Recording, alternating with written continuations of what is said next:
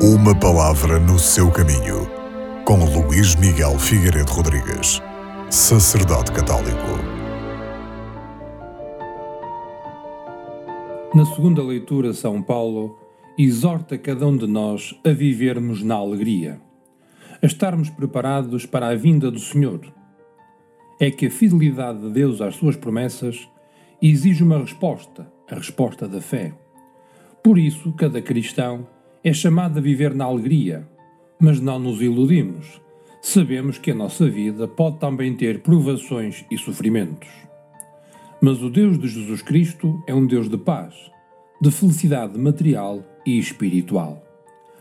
Temos, portanto, o dever de cooperar com Deus para alcançarmos esta felicidade através da opção correta do nosso dia a dia.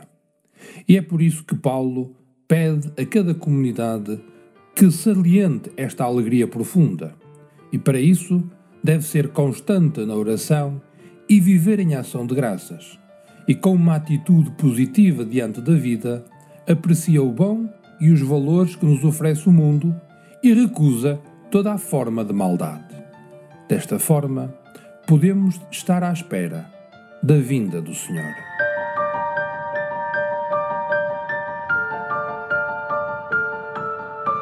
Uma palavra no seu caminho.